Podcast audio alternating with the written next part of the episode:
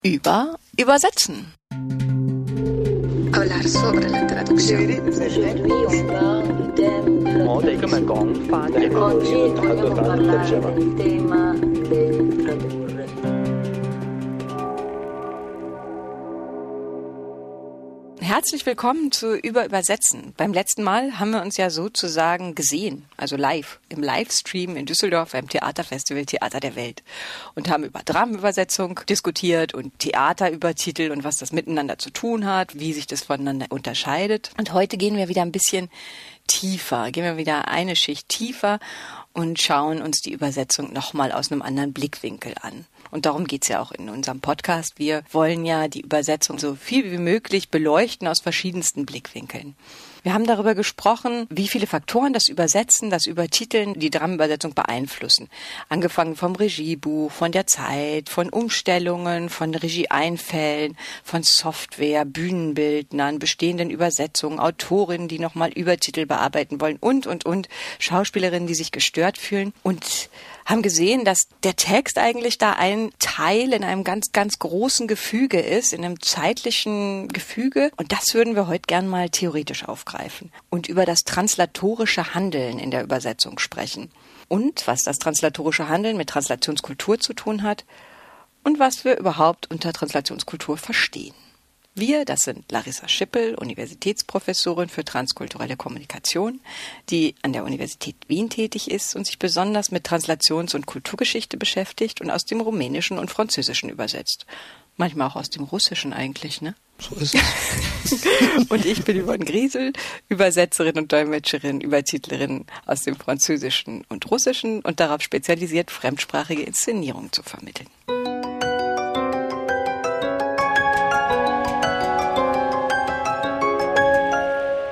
Ja, Larissa und ich, wir haben uns ja beim letzten Mal darüber unterhalten, was sich eigentlich hinter dem Begriff Äquivalenz verbirgt, den man seit den 70ern eigentlich ganz oft in Bezug auf Übersetzungen verwendet und in dem immer so die Sehnsucht mitschwingt, etwas könne objektiv gleichwertig sein. Aber ich fange jetzt gar nicht wieder damit an. Ich weiß ja von der letzten Folge, das war das Feedback, was ich bekommen habe, das war nun nichts, was man mal ebenso hören kann, wenn man mit dem Fahrrad um den See radelt. Aber wir haben uns trotzdem umso mehr gefreut, dass ganz viele Studierende und ÜbersetzerInnen uns ein Feedback gegeben haben und es spannend fanden. Und ja, Jetzt wissen wir natürlich, wir können euch einiges zumuten und ihr müsst damit leben, dass wir jetzt einfach weitermachen.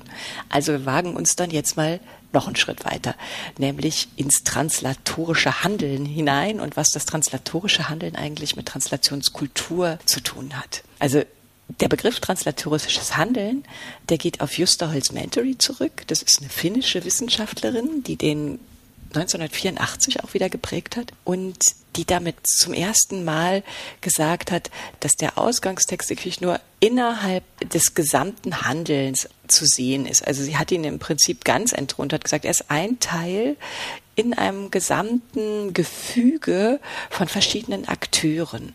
Das heißt, die ganze Übersetzung ist nicht zu beurteilen nach dem Text, sondern von dem Moment, wo der Auftrag vergeben wird, ein Übersetzungsteam sich dran setzt, eine Lektorin drüber guckt, ein Grafiker drüber guckt, eine Übersetzungssoftware noch eingeschaltet wird und, und, und, und, und bis hin zur Übersetzungskritik, die dann in der Zeit wunderbarerweise erscheint. All das ist das translatorische Handeln. Und sie bezeichnet das dann insgesamt als Expertenhandeln. Das, was sie im Kern sagen will, ist eigentlich, es gibt verschiedene Handlungsbeteiligte. Etwas, was vielleicht trivial ist. Mhm. Und diese Handlungsbeteiligten haben aber Interessen wie alle handelnden Personen. Und diese Handlungsträger haben also Interessen und agieren in einem Feld und es bedarf des Interessensausgleichs, vorher natürlich der Diskussion über die unterschiedlichen Interessen oder die Wahrnehmung der unterschiedlichen Interessen und damit des Interessensausgleichs zugunsten des Produkts, was am Ende dabei entstehen soll. Nicht? Mhm. Und das ist ja ein Phänomen, was Übersetzerinnen und Übersetzer natürlich kennen, wo wir genau wissen, wir haben es mit dem und dem Partner zu tun, der ist auf die eine oder andere Weise vielleicht schwierig. Dem muss man das beibringen, was man gerne möchte. Das heißt, damit kommt auch so ein Begriff der Transparenz ins Spiel, nämlich wenn wir offen miteinander umgehen im Sinne von transparent machen, was wir wollen, was wir uns vorstellen, welche Absichten wir haben, Das ist etwas, was man als eine demokratische Translationskultur bezeichnen könnte. Wir kommen darauf noch zurück. Und auf der anderen Seite haben wir es natürlich auch mit hierarchischen Verhältnissen zu tun. Oder hatten es früher mit stark hierarchischen Verhältnissen zu tun. Mhm. Da hat sich ja sicherlich was geändert. Ja. Und wie dieser Interessensausgleich, wie das Miteinander agieren passiert, das ist im Grunde genommen konventionell geregelt. Mhm. Das ist wahrscheinlich auch das, weil diese Holzmentary ist was, was ich immer total gebraucht habe für meine theoretischen Reflexionen, für dieses Theater übertiteln, über das wir gesprochen haben, weil man eben immer wieder an den Punkt kommt, dass man denkt, na gut, ich habe den Text hier liegen und der muss jetzt übersetzt werden, schnell und es muss ich machen und es ist aus verschiedensten Gründen geht das nicht. Also ein ganz banales Beispiel ist vielleicht eins von heute. Daran kann man so ein bisschen aufdröseln, was die Holzmentary meinte. Also dass man das eben so im ganz komplex holistisch sehen muss, die Übersetzung. Ist ein Theater aus Nordrhein-Westfalen, hat mich irgendwie vorgestern angerufen, die wollten gerne ein Theaterstück. Wird gezeigt in Berlin in einem Livestream. Und sie brauchen dafür für ein queeres Dramatikfestival eine Übersetzung von dem Theatertext in Untertiteln in diesen Stream. Jetzt habe ich den Text schon vorliegen. Jetzt suche ich eine Übersetzerin, die sich mit queerer Dramatik auskennt. Soweit, so gut. Dann sagen sie mir, ich krieg morgen das Video, dann kann ich die Untertitel dafür machen. Dann müssen wir aushandeln die finanziellen Sachen. Dann, gut, das wird jetzt zu weit führen, dann kommt man sich entgegen oder nicht. Dann verschiebt sich die Abgabe des Videos, weil die Videotechniker nicht so schnell fertig werden. Also kriege ich den Film eine Woche später. Das Festival findet aber immer gleich am 26. Juni statt. Und dann handle ich wieder mit der Übersetzerin aus, wie viele Nächte hast du Lust zu arbeiten oder möchtest du das machen, kannst du das machen. Sie möchte das machen, weil sie gerade keinen Auftrag hat. Ich persönlich bin an dem Punkt schon, dass ich sage, okay, das können wir jetzt hier qualitativ vielleicht gar nicht mehr so gewährleisten, also würde ich schon Nein sagen und so weiter, nur um zu zeigen, wer da alles beteiligt ist. Am Schluss steht das Publikum, das sieht nur die Untertitel. Und ganz am Anfang ist dieser Moment der finanziellen Verhandlungen zum Beispiel. Und das ist sowas, die Holzmentary hat zum Beispiel gesagt, es gibt Bedarfsträger. Die Akteure, die sie aufgeschlüsselt sind, Bedarfsträger, Besteller, Ausgangstexter, Translator, Zieltextapplikator und Rezipient. Also der Bedarfsträger ist das Theaterfestival in Berlin. Die hätten gern diese Untertitel. Der Besteller ist das Theater in Nordrhein-Westfalen. Die rufen mich an und wollen das mit mir aushandeln. Der Ausgangstexter ist die Regisseurin oder der Autor und der Translator bin ich und meine Übersetzerin. Und wenn man jetzt die Maschinen noch einbezieht, die Software, alle möglichen Sachen. Und der Applikator ist die Videotechnik, die Untertitelung und das Zieltext, Rezipient ist das Publikum. Und das alles ist das translatorische Handeln. Und das finde ich an dem theoretischen Ansatz so super, dass man sieht, ja, das ist gut, natürlich kann sie den Text übersetzen, aber das hilft uns jetzt für diese kulturelle Barriere gar nicht weiter. Wir kommen einfach nicht drüber. Und deswegen muss man das einfach größer sehen. Genau. Aber das ist ja etwas, worüber wir schon mehrfach gesprochen haben, dass die Übersetzungswissenschaft im Grunde genommen ihren Betrachtungshorizont kontinuierlich erweitert hat. In dem Augenblick, wo sie sich mit realen Übersetzungsprozessen begonnen hat zu beschäftigen, wird ja immer klarer, wie vielfältig die Faktoren sind, die auf das Übersetzen Einfluss nehmen mehr oder weniger bewusst, das ist sehr unterschiedlich ausgeprägt, und die aber letztendlich Einfluss haben auf die Qualität der Übersetzung. Nicht? Insofern ist, wir haben ja öfter mal diskutiert, ob wir eigentlich über den Qualitätsbegriff diskutieren wollen. Machen wir noch. Ich bin immer sehr zurückhaltend, was ja? diesen Begriff betrifft, weil, also wenn ich nur dein Beispiel nehme, diese Übersetzung die, wie gesagt, Teil eines viel größeren Ganzen ist, nämlich eine Theaterinszenierung als Stream und so weiter. Wenn die jetzt unter einem derartigen Zeitdruck entsteht, womöglich kommt das Video ja noch später und deine Übersetzerin hat nur drei Nächte zur Verfügung, ja. um die Untertitel zu machen. Und wenn ich als Übersetzungswissenschaftlerin mir das dann hernehme mit dem Ausgangstext und jetzt den entstandenen Übertiteln und dort sozusagen beckmesserisch herangehe und sage, ja, mein Gott, was hat sie denn hier gemacht? Ach du liebes Leutchen, na, da hätte sie aber mal ein bisschen recherchieren können. Das kann man ja auch ganz anders machen. Genau. Das heißt also wirklich nur, wie das klassischerweise ja erfolgt, das Ausgangstext und Zieltext nebeneinander zu legen, dann tue ich allen Beteiligten ja wahnsinnig Unrecht. Mhm. Ich kann diese Qualitätsfrage eigentlich nur einschätzen, wenn ich alle Faktoren in Bezug zueinander setze. Aber wer macht das schon, nicht? Die Qualitätsurteile liegen ja immer auf der Oberfläche. Das, was wir so kriegen, kongenial oder, mhm. na, das hätte man auch besser machen können, so nach dem Motto, nicht? Wenn ich mir angucke, unter welchen Bedingungen zum Beispiel Filmsynchronisationen entstehen, es hat, glaube ich, einen guten Grund, dass die Synchronisierer in der Regel nicht namentlich genannt werden. Ja.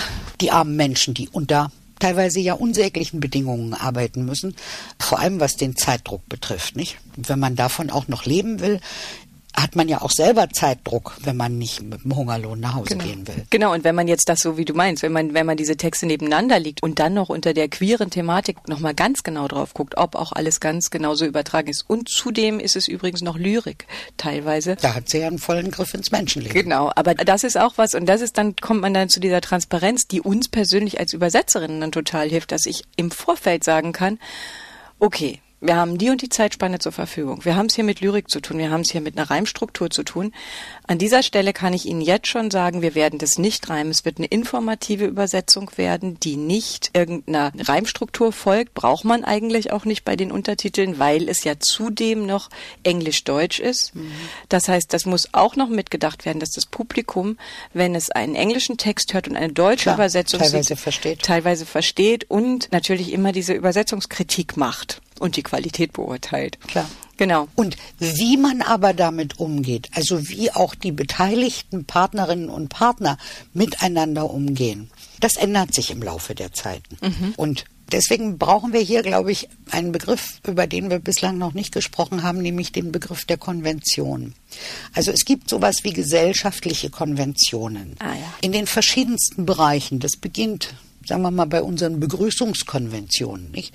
Ich erinnere mich, wie ich das allererste Mal schockiert war, als ein Verkäufer, der mir etwas verkauft hatte, als ich den Laden verließ, mir ein freundliches Tschüss hinterherrief. hallo, ich kenne den überhaupt nicht. Wieso kommt der mir auf diese Weise? Heute würde das keinen Menschen stören. Im Gegenteil, wir haben Tschüss schon lange wieder durch was anderes ersetzt. Also wenn mein Maurermeister zu mir sagt, beim Auf Wiedersehen sagen, Ciao, könnte ich mich totlachen. Stimmt. Aber wir sind ja immer ein bisschen exotisch und lieben sozusagen den Wechsel. Aber worum es mir geht bei der Konvention ist, Konventionen geben, sagen die Konventionsforscher, Verhaltenssicherheit, vor allem in einer unbekannten Situation. Ja. Man merkt das ganz häufig, gerade jetzt in Corona-Zeiten, wo wir uns ja alle nicht mehr berühren durften, nicht? Wo wir uns nicht mehr die Hand geben durften, wo wir uns nicht mit Küsschen links, Küsschen rechts begrüßen durften, wo alle Rituale des sich Begrüßens eigentlich unter Verbot gestellt wurden. Und wir keine neuen hatten, wir nicht wussten, ob Überhaupt nicht. Wir standen plötzlich voreinander und äh, äh, ja, und Ellbogen, was machen wir jetzt? Faust, Fuß. Um Gottes Willen, das ist ja, äh, Wie, genau. dann, dann lieber nichts, bitteschön, ja. Als diese. Genau. Und diese Konventionen geben also Verhaltenssicherheit in bestimmten Situationen, in denen sie sich entwickelt haben. Und ihre Stabilität gibt uns Sicherheit. Kenntnis von Konventionen gibt uns Sicherheit. Ja. Aber Konventionen sind, und das unterscheidet sie von Gesetzen oder von Normen, eben nicht fest ein für alle Mal, sondern sie ändern sich, aber sie ändern sich langsam. Oder manchmal ändern sie sich auch schnell. Ich habe zum Beispiel Probleme gehabt bei den Konventionen, als ich studiert habe, kurz nach der Wende an der Humboldt-Universität. Und hier wurde sich die Hand gegeben. Ja, Bei uns nicht genau. mehr. Und plötzlich war man mit Konventionen konfrontiert, die man nicht kannte und stand außer, ganz Oder die schon außerhalb. abgewählt waren. Die Genau. hat es ja auch im Westen mal gegeben. Das heißt also, Konventionen sind spezifisch in bestimmten Räumen. Das muss nicht unbedingt mit Ländern oder Staaten zusammenfallen. Sie geben Stabilität. Ich weiß, wie ich mich, also nicht gerade in Umbruchzeiten oder wenn ich das Land wechsle, aber im Normalfall, ich weiß, wie ich mich in dieser Situation bewegen muss und ich muss darüber nicht nachdenken. Das läuft weitgehend automatisiert ab. Und dann kann es sich langsam ändern, aber so, dass alle Beteiligten im Grunde noch hinterherkommen. Nicht wie in der Ost-West-Situation, wo das so schnell gehen Ja. musste. Und Konventionen gibt es im Grunde genommen für ganz viele Bereiche, in denen wir uns bewegen. Es gibt, sagen wir, eine Konvention, wie wir mit Menschen, vor denen wir große Achtung haben, umgehen. Die unterscheidet sich von der Konvention, wie wir mit Gleichberechtigten oder wie wir mit Kindern umgehen. Ja. Und wenn wir diesen Konventionsbegriff und diese Vorstellung von einer Konvention, das ist jetzt nicht wichtig, wie wir die genau definieren, gibt es natürlich diese Ja. Definition, wenn wir das aufs Übersetzen übertragen, und das ist das, was Brunsch mal wieder gemacht hat, indem er nämlich im Grunde genommen im Kontext mit dem, was Holzmentere gesagt hat, nämlich diese verschiedenen Rollen, die im Übersetzungsprozess zum Tragen kommen, die hat er aufgegriffen und hat sie überführt in den Begriff der Translationskultur. Mhm. Und sagt, eine Translationskultur ist im Grunde eine Menge von gesellschaftlichen Normen, Konventionen, zum Beispiel, wann fällt einem Kongressveranstalter ein, dass er Dolmetscher braucht. Ah. Dolmetscher spielen in diesem ganzen Kongressgeschäft eine untergeordnete Rolle. Das ist eine Konvention, die beginnt sich zu oder die hat sich geändert in den großen weltweiten Kongressen, wo man also ins Kongresszentrum zieht und dort stehen die Kabinen. Spätestens dann fällt dem Veranstalter ein, ach Gott, die muss ich ja auch besetzen. Ne? Ja. Aber in anderen Bereichen sieht das ja ganz anders aus. Wann fällt jemandem im Krankenhaus, einem Arzt, ein, dass er für den Umgang mit dieser Patientin womöglich eine Dolmetscherin braucht? Mhm. Unter Umständen gar nicht und er holt sich die Putzfrau, nicht wie das in Wien mal durch die Zeitung ging. Stimmt. Bei uns dolmetscht immer die Putzfrau. Oder die Tochter und der Sohn. Genau. Mhm. Was das mit dem Kind macht, spielt ja keine Rolle, mhm. wenn der mit seiner Mutter womöglich in die Gynäkologie muss. Aber daran wird es auch klar, wie sich die Konventionen ändern. Wie du hattest es ja ganz am Anfang schon mal erzählt, gerade bei diesem zum Beispiel Community Interpreting, eben das Dolmetschen der Kinder oder das Gemeindolmetschen, was da thematisiert ist. Das kriegt ja jetzt immer mehr Gewicht genau. und da wird mehr Augenmerk drauf gelegt und es geht nicht mehr so wie früher, dass genau. man einfach so eine Putzfrau holt holt. Richtig. Das heißt, dort ändert sich eine Konvention und Gott sei Dank kann man mhm. ja nur sagen, aber die ändert sich natürlich nicht von alleine, sondern weil es eine Vielzahl von Menschen gibt, die immer wieder mit diesem Problem A konfrontiert werden, auf die Unzulänglichkeit dieser Lösungen hinweisen. Die Wissenschaft spielt dabei, glaube ich, auch eine Rolle, mhm. die also eine Menge an, an Forschung in diesem Bereich gesteckt hat. Und wenn ich an Cemnem Bahadir denke aus Mainz-Germersheim, die mittlerweile in Graz ist, die sich intensiv mit dem Kommunal Personaldolmetschen gerade im Krankenhaus, im Gesundheitsbereich beschäftigt hat und der es gelungen ist, zu einer Kooperation mit Ärzten zu kommen, in der sie den Ärzten auch klar machen konnte, was das bedeutet, was sie dort zum Beispiel von Kindern ganz selbstverständlich erwarten, dass die für ihre Eltern dolmetschen. Mhm.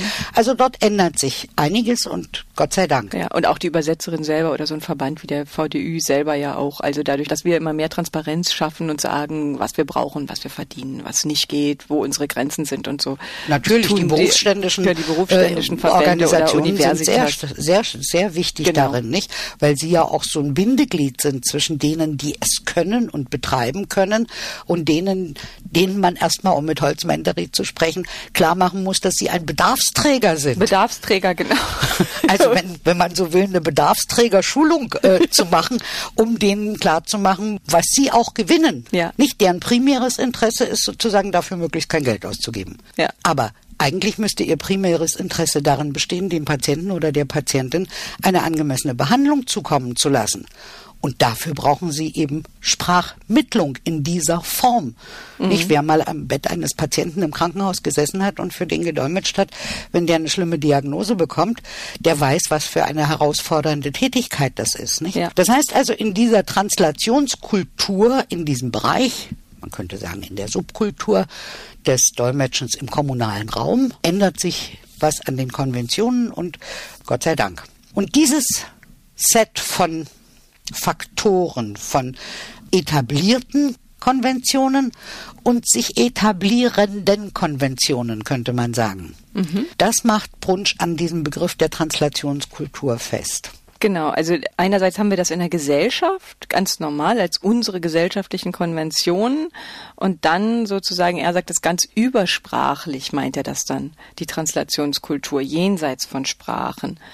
Genau. Oder das auf kann, Sprachenpaar gebunden. Nein, Sprachenpaar gebunden kann man das nicht fassen, sondern es sind Translationskulturen funktionieren in Räumen. Mhm. Und diese Räume können sich ändern. Wir haben in der Geschichte immer wieder die Verschiebung von Räumen. Nicht ganz egal jetzt durch welche Ursachen.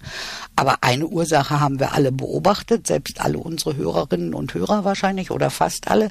Mitte der 90er Jahre gibt es in Jugoslawien Krieg. Also Hans-Holm Sundhausen sagt, Jugoslawien ist nicht zerfallen, Jugoslawien wurde zerschossen. Der Südosteuropa-Historiker der Freien Universität. Und in den Folgen dieses Krieges spielen sprachliche und damit auch übersetzerische Faktoren eine ganz wichtige Rolle. Die gemeinsame Sprache Jugoslawiens war serbokroatisch. Geschrieben entweder mit lateinischen Buchstaben oder mit kyrillischen Buchstaben, das war der Unterschied. Weitgehend ist er damit abgedeckt. Über Einzelheiten, die sich Mhm, haben wir wir überall. später noch mal. Verschiedene Varietäten haben wir in allen Sprachen, nicht? Mhm. Und mit der Teilung Jugoslawiens in verschiedene Länder wollen alle Länder, alle Staaten, die jetzt entstanden sind, Serbien, Kroatien, Bosnien-Herzegowina, Montenegro, wollen ihre eigene Nationalsprache. Sie machen jetzt in den 2000er Jahren praktisch einen Nationsbildungsprozess durch, in dem sie ihre eigene Nationalsprache ausbauen. Was nun bedeutet, dass wir zum Übersetzen zwischen Serbisch und Kroatisch kommen. Wenn das also jetzt sich selbst entwickelnde, sich eigenständig entwickelte Sprachen geworden sind, ist dann Übersetzen notwendig. Und gleichzeitig führt das Übersetzen zum Bordering.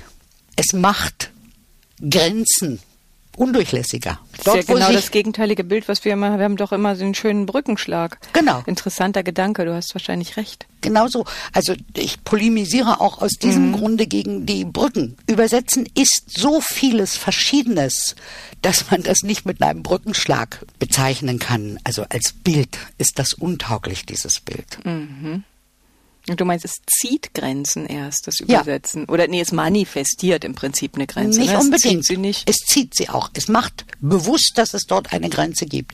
Wenn ich im Fernsehen einen Schweizer Film sehe, der Untertitel bekommt, einen schweizerdeutschen Film mit Untertiteln, Dann weißt du. dann sagen mir die Untertitel, du kannst den Film nicht verstehen, wenn ich dir nicht Untertitel dazu gebe. Oh, da gibt's auch noch ein ganz schönes Beispiel, fällt mir gerade ein.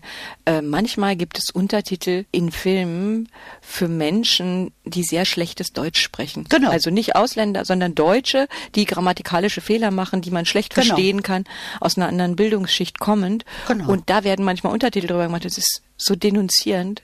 Genau. Und so empörend irgendwie innerlich, weil man sie sozusagen rausstellt aus unserem gesellschaftlichen Kontext und Richtig. sagt, wir können euch nicht mal verstehen. Wenn wir das jetzt zurückführen auf unser Modell und die Translationskultur, dann wird also deutlich, dass erstens Übersetzen kein unschuldiger Vorgang ist und zweitens, dass es in diesem Prozess eben Interessen gibt. Das heißt, das Übersetzen trägt hier nicht zur Verständigung bei, sondern trägt dazu bei, im Grunde genommen Gräben zu schaffen, also Grenzen zu schaffen, sagen wir mal vereinfacht. Nicht? Also diese Berücksichtigung und Einbeziehung der verschiedenen Interessen der verschiedenen Handlungspartner ist also auch für uns, für unser Selbstverständnis ja ganz wichtig, nicht? Für uns Übersetzerinnen. Ja, wir haben für das Deutsche die Vorstellung, da gibt es eine Dachsprache, die umfasst Deutschland, Österreich, die Schweiz. Schweiz und Kolonien in der ganzen Welt. Also Kolonien jetzt im Sinne von Sprachkolonien, nicht Ja. politische Kolonien. Und diese Dachsprache sichert den Zusammenhalt. Also das ist so in etwa das Konzept, was hinter so Dachsprachen steht. Wir können einander in diesem Dachraum verstehen. Das ist auch dann zum Förderkriterium geworden für bestimmte Forschungsprojekte. Die heißen dann Dachprojekte D für Deutschland, A für Österreich, CH für die Schweiz. Für den jugoslawischen Raum, ex-jugoslawischen Raum, haben wir ein solches Konzept nicht. Dort läge es viel näher, zu sagen, das ist ein gemeinsamer Sprachraum mit Differenzen. Ja, das ist noch zu jung, sozusagen. Genau. Das wäre ja vor einigen Jahrzehnten auch noch nicht möglich gewesen. Und das Interesse der uns. neuen politischen Führungen in den Ländern besteht darin, eigenständige Sprachen zu haben. Weil zu einer Nation gehört natürlich die Nationalsprache, so wie der Nationaldichter und, Und die so kann man sich vor, Nationalhymnen. genau, ne? und so kann man sich vorstellen, dass sich natürlich die Konventionen dort in 20, 30, 40 Jahren auch wieder langsam geändert haben und man wieder zueinander kommt. Schauen wir mal. Ja, Reden wir in 40 Jahren. genau.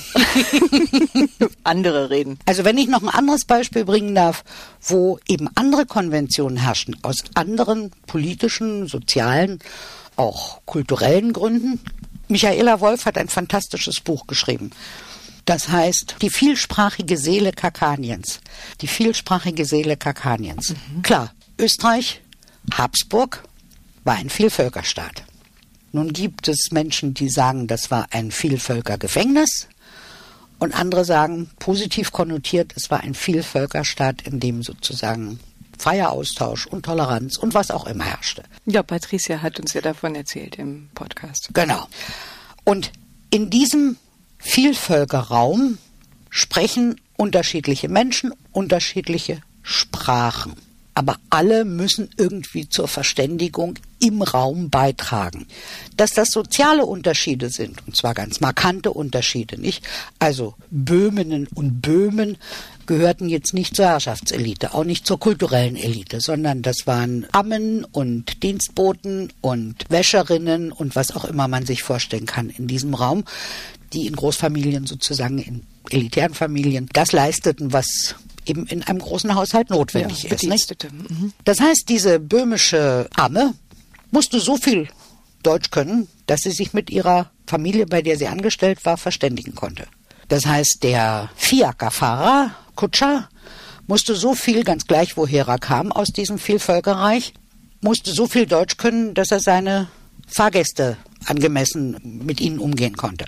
In diesem Gebiet findet ganz viel von dem statt, was wir heute Kommunaldolmetschen nennen. Mhm. Weil die Amme vermittelt auch für die serbische Köchin unter Umständen. Oh, zwischen Tschechisch und Serbisch, die kommt schon irgendwie zurecht.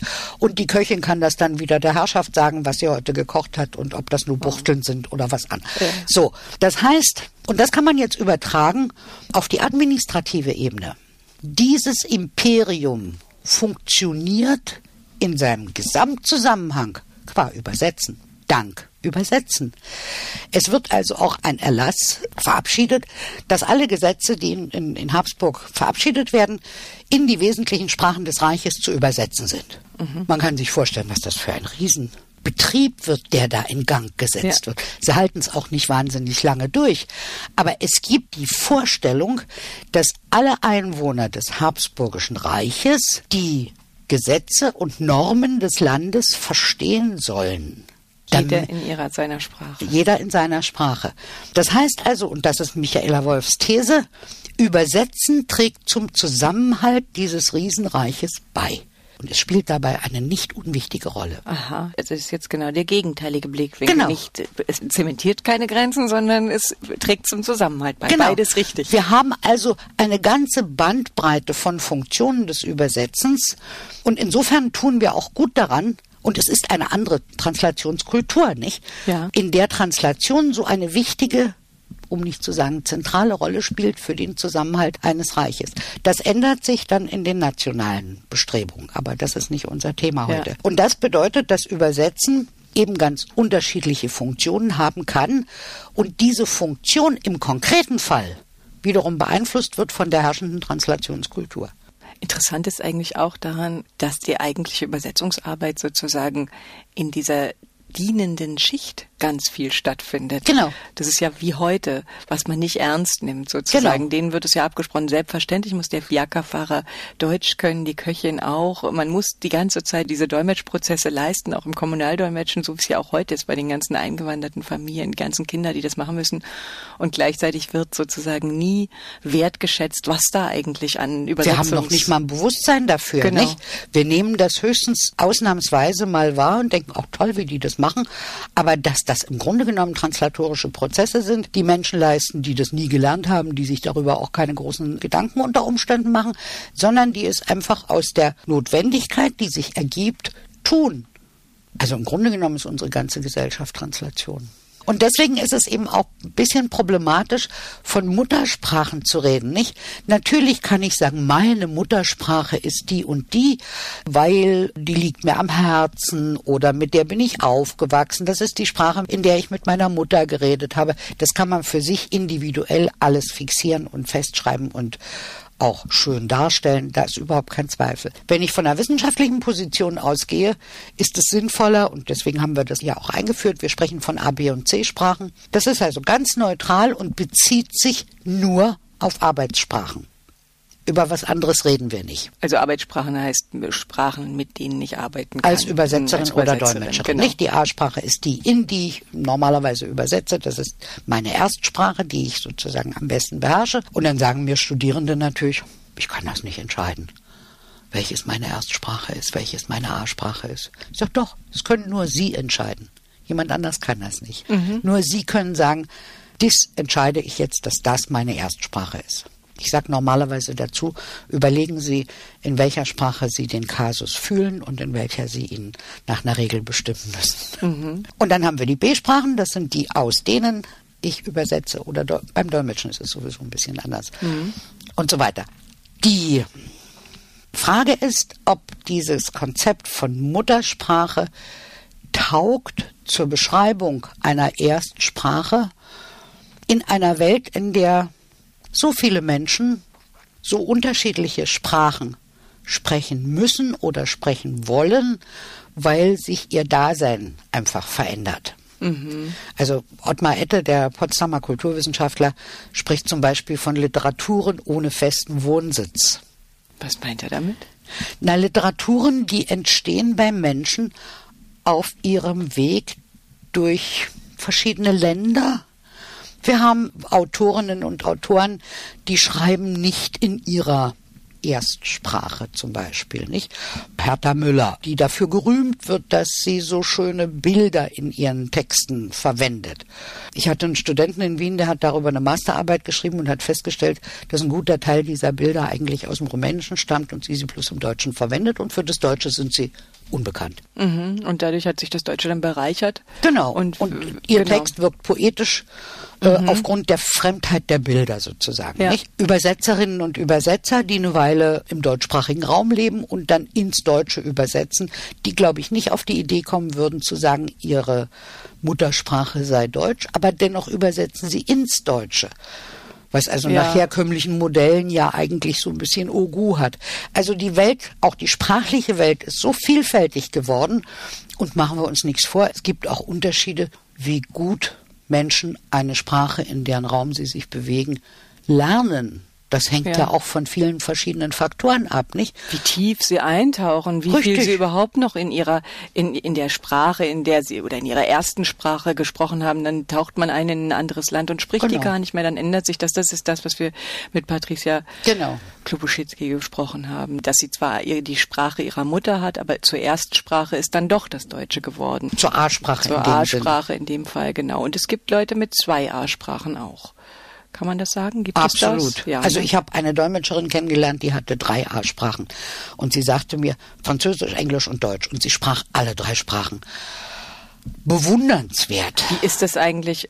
Es gibt ja so viele Menschen, die da Angst haben. Also ähm, es gibt ja auch die Möglichkeit, dass man keine A-Sprache mehr hat, wenn man sozusagen zweisprachig aufgezogen wird und da nicht so eine richtige Trennung gemacht wird, dass man sozusagen dahin gerät, dass man keine A-Sprache hat, sondern nur noch zwei B-Sprachen. Wer will denn das bestimmen? Du meinst, Wenn die Sprecherin sagt, ich habe zwei A-Sprachen, ist das ihr Recht? Das heißt, es ist immer das Recht des Menschen, der, der, bestimmt, das ist meine A-Sprache, das ist die Sprache, in der ich mich ausdrücken möchte, oder eben zwei oder drei. Genau, wer denn sonst? Das ist doch beruhigend, wahrscheinlich für viele beruhigend. Ich hoffe das.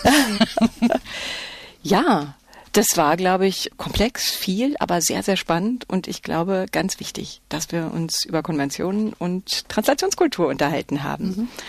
Ja, danke schön. Das waren Ivan Griesel und Larissa Schippel im Gespräch über Übersetzen. Vielen Dank fürs Zuhören. Wir hoffen, es hat Spaß gemacht und auf unserer Website über übersetzen.de verlinken wir alle Informationen zu dieser Folge, paar interessante Texte und weiterführende Links. Und in der nächsten Folge treffe ich mich dann mit der Übersetzerin Timea Tanko die diesjährige Preisträgerin der Leipziger Buchmesse, und spreche mit ihr darüber, wie es eigentlich ist, aus dem Ungarischen zu übersetzen.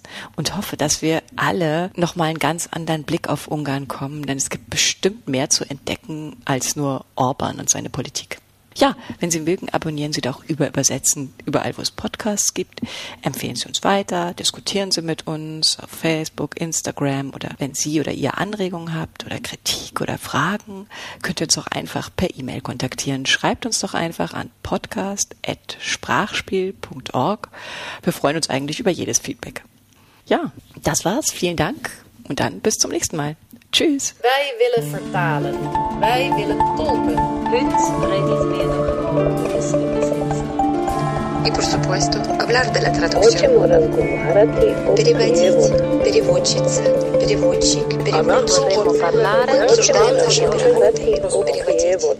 Ты переводчица?